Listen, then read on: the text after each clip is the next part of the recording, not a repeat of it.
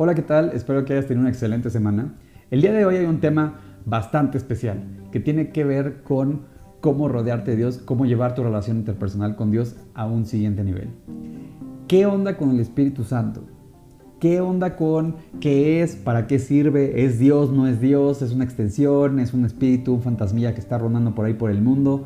¿Qué es eso del Espíritu Santo? ¿Para qué sirve? Todos los versículos que vamos a ver el día de hoy están en el capítulo 16 de Juan Así que no te preocupes, simplemente si tienes tu Biblia ahí a la mano, si no la puedes descargar también eh, la aplicación para seguir todos los versículos que voy a estar diciendo a continuación. Entonces, antes de arrancar, te quiero dar un poquito de contexto. Dios es el mismo hoy y siempre. No es que Dios esté dividido, sino que tiene distintas formas de manifestarse. ¿Cómo? Bueno, te voy a explicar un poquito. El amor es el mismo. Amor es simplemente amor. Pero tú puedes encontrar distintas manifestaciones de amor. Amor puede significar regañar a veces a alguien, amor puede ser dar un beso, amor puede ser dar un abrazo, amor puede ser usar un cubrebocas, amor puede ser eh, cuidar algo, enviar flores. Entonces hay un montonal de cosas que se pueden manifestar como amor. Dios tiene tres manifestaciones principalmente. Dios Padre es fácil de entenderlo porque es el creador del universo. Dios Hijo, Jesús, es fácil de entenderlo porque es Dios hecho carne. Pero el Espíritu Santo como que dices, oye, pues si ya hay un Dios que ha creado todo y hay un Dios Hijo, ¿para qué serviría un Espíritu Santo? Bueno, descúbrelo en este podcast. Vamos a arrancar. El primer versículo de Juan está Jesús y les dice, os he hablado para que no tengáis tropiezo.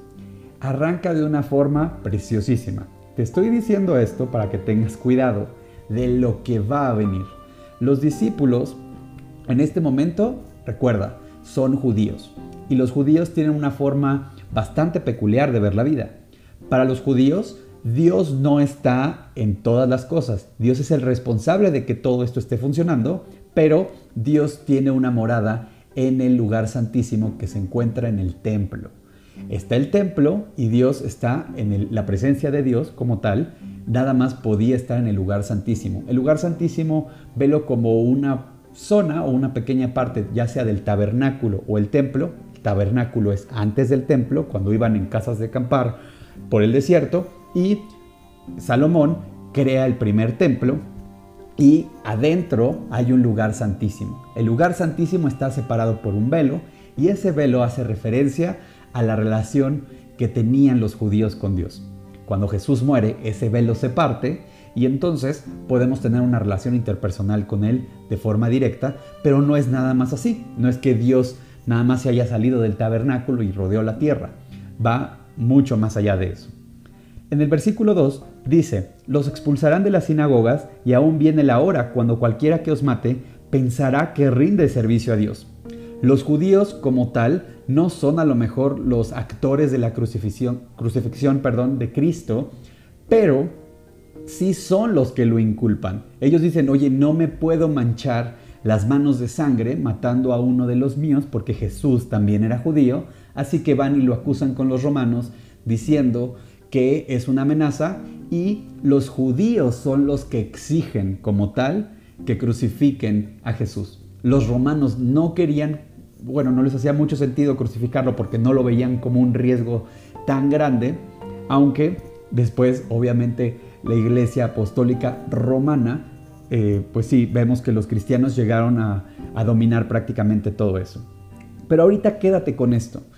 Les está diciendo, es una idea nueva, es un concepto nuevo, les está también advirtiendo de todas las cosas a las que se va a enfrentar.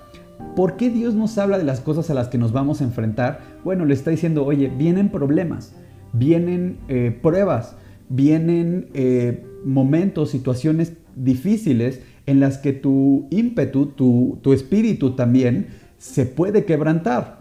Pero arranca diciéndonos eso, te dice, no quiero que tropieces, ten cuidado porque viene esto y más adelante te voy a guiar, te voy a dar herramientas para que lo tenga. ¿Te suena un poco a lo que estamos viviendo? ¿Te suena un poco a la pandemia, a tu trabajo, a tus relaciones interpersonales, a tu matrimonio? Es por eso, Dios nos dice, hey, no quiero que tropieces, sé que viene la prueba, pero tranquilo, yo estoy contigo. ¿Y qué es eso de que yo estoy contigo? Lo vas a entender también ahorita un poquito más adelante. En el versículo 4 les dice también al final esto, no se los dije al principio porque yo estaba con ustedes. Jesús les está diciendo, ya viene mi hora, me estoy despidiendo de ustedes, les conviene que yo me vaya, en el versículo 7 les, les hace aclaración, la palabra que usa, usa la Biblia es un consuelo que va a venir a nosotros, pero es un consuelo también de justicia. Más adelante también, en el versículo 12, nos aclara que Jesús tiene muchísimas cosas que hacer, que Jesús va a vencer a la muerte, que se va a enfrentar a la muerte y al vencer a la muerte es cuando todas esas cosas, todas esas promesas se van a cumplir. Va a venir un nuevo pacto, ya no nada más Jesús va a ir al Padre y va a preparar lugar para nosotros, sino que de alguna forma una manifestación completamente nueva y un pacto renovado va a hacer que todos nosotros tengamos acceso ilimitado e incondicional a Dios. Entonces, dice el versículo 13, cuando venga el Espíritu de verdad, Él os guiará en toda la verdad, porque no habla por su propia cuenta. Nos está diciendo, oye, no es un bracito que yo tengo completamente separado, no es una división de Dios. El Espíritu de verdad únicamente puede hablar de lo que ha escuchado dice, Él me glorificará porque tomará lo mío y os hará saber. Y después nos aclara justamente, también de una forma bien sutil, que Él mismo es Dios. Nos dice, todo lo que tiene el Padre es mío. Por eso dije que tomará de lo mío y os hará saber. Ahora, muchos de los, de los discípulos se empiezan a preguntar qué onda con esta manifestación, de qué está hablando, como que un espíritu que viene y que va a estar con nosotros, cómo de que ya se va, si, si se supone que es Dios. Bueno, para que se cumplan todas las promesas es necesario que Dios o el Hijo del Hombre, como se le conoce a Jesús también, sea sacrificado para el perdón de los pecados de todos. No hay sangre más pura eh, que la de Dios. ¿Por qué hablo de la sangre pura? Bueno, para limpiar los pecados los judíos tenían un ritual en donde sacrificaban al cordero, cordero perdón, más puro y la sangre de ese cordero limpiaba los pecados de la familia. Jesús no puede existir una sangre más pura que la del Hijo de Dios y paga los pecados de toda la humanidad, los tuyos, los míos, los de nuestros abuelos, nuestros padres, etc. Y Jesús les está aclarando aquí, por eso les dice, les conviene que yo me vaya, pero tranquilos, va a haber gozo, y da una manifestación de amor y una, ahora sí que un versículo que está no nada más lleno de sabiduría, sino que de una forma muy bella lo, explica en el versículo 21, en donde dice, la mujer cuando da a luz tiene dolor, porque ha llegado su hora, pero después que ha dado a luz, un niño ya no se acuerda de la angustia. Esto lo hemos visto con las madres a lo mejor en alguna película o con algún, algún, alguna mamá, algún familiar, alguna amiga, que pues sí, obviamente el dar a luz a un niño no es cosa simple. El dar a luz a un niño es, es, puede ser doloroso. Hay un precio que pagar. Pero una vez de que nace el niño, tú puedes ver el rostro de la madre y todo el contexto se transforma en, belleza, en pureza. E incluso muchas madres describen que ya ni siquiera le pueden poner atención al dolor de ver el amor que, que pueden tener por sus hijos. Entonces, es increíble.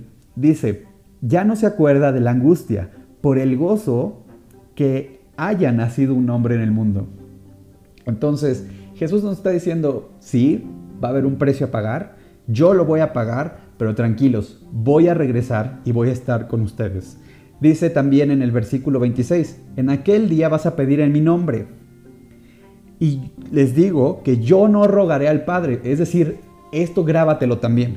Yo estaba súper confundido con este término. Yo pensaba que los santos o que algo más intercedía por nosotros. Eso es completamente falso y es un engaño, el peor de los engaños que te puedas imaginar. Dice, el Padre mismo os ama. Te está diciendo, tú vas a tener una relación interpersonal con Dios, directa, sin filtros, sin ataduras, sin intercesiones, sin alguien que, esté de, entre tú y Él tú puedes tener una relación interpersonal directa con Dios. Y de eso te está hablando aquí. Dice, porque vosotros me has amado y habéis creído que yo salí de Dios. Entonces, ahí nos está dando un mensaje precioso, nos está diciendo, tú, hombre, mujer, ahí puedes poner tu nombre, puedes tener una relación interpersonal conmigo a través del Espíritu Santo. Si te preguntabas para qué sirve el Espíritu Santo, es físicamente Jesús se va, resucita, pero entra a morar en el corazón de todas las personas que creen en Él. La invitación el día de hoy es justamente esa. En Apocalipsis 3:20 dice, He aquí, yo estoy a la puerta y llamo. Si alguno oye mi voz y abre la puerta, entraré a Él, cenaré con Él y Él conmigo. De eso te está hablando Jesús. De que el Espíritu Santo está llamando a la puerta de tu corazón. No es un fantasma que está por ahí navegando en el mundo al que le puedes pedir ciertas cosas. No, no tiene que ver con eso tiene que ver con el simple hecho de que tú entiendas que es un mecanismo, es una manifestación de Dios para acercarse a ti, para que tú sepas también cuál es su plan.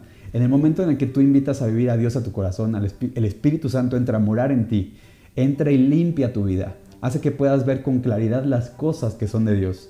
Y justamente poco a poco, así como si tú llegas a una casa o a una habitación que está completamente desordenada en donde vas a vivir y le empiezas a, ordenar, es justamente lo que empieza a hacer Jesús y el Espíritu Santo para vivir en tu corazón. Empieza a limpiar absolutamente todo, empieza a poner las cosas en orden, en su lugar.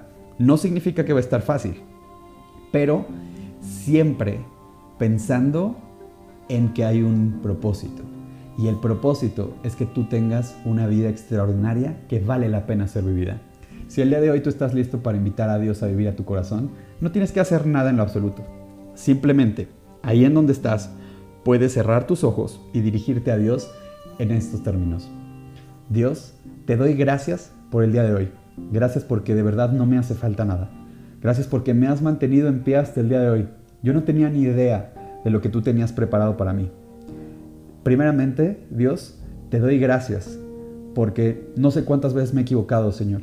No sé cuántas veces me has buscado y a lo mejor te he dado la espalda. Pero el día de hoy quiero que tú te acerques en mi vida. Quiero que seas real, Dios.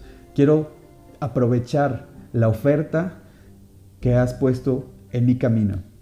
Aprovechar al Espíritu Santo para tener una relación personal contigo. Quiero hablarte directamente a ti, Dios, sin ataduras, sin filtros. Quiero que examines mi corazón, quiero que veas mis pasos, Dios, y que me ayudes, que me guíes que te quedes conmigo todos los días de mi vida. Te pido por mi vida, por mi trabajo, por mis relaciones, Dios. Hazme un mejor hombre, hazme una mejor mujer.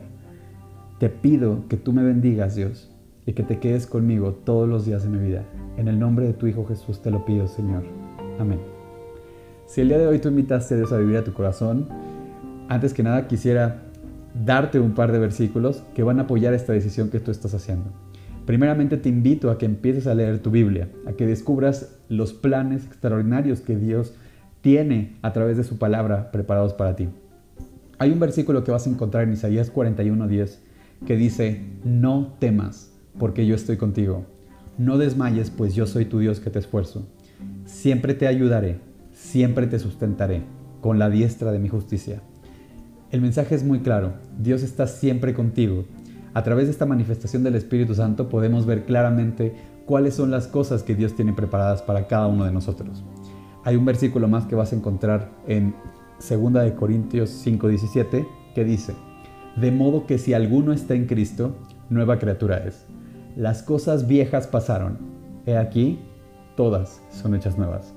Si te gustó, dale like, compártelo te invito a que veas el siguiente capítulo también. Cada semana voy a estar publicando uno. Te mando un fuerte abrazo. Que tengas un excelente fin de semana.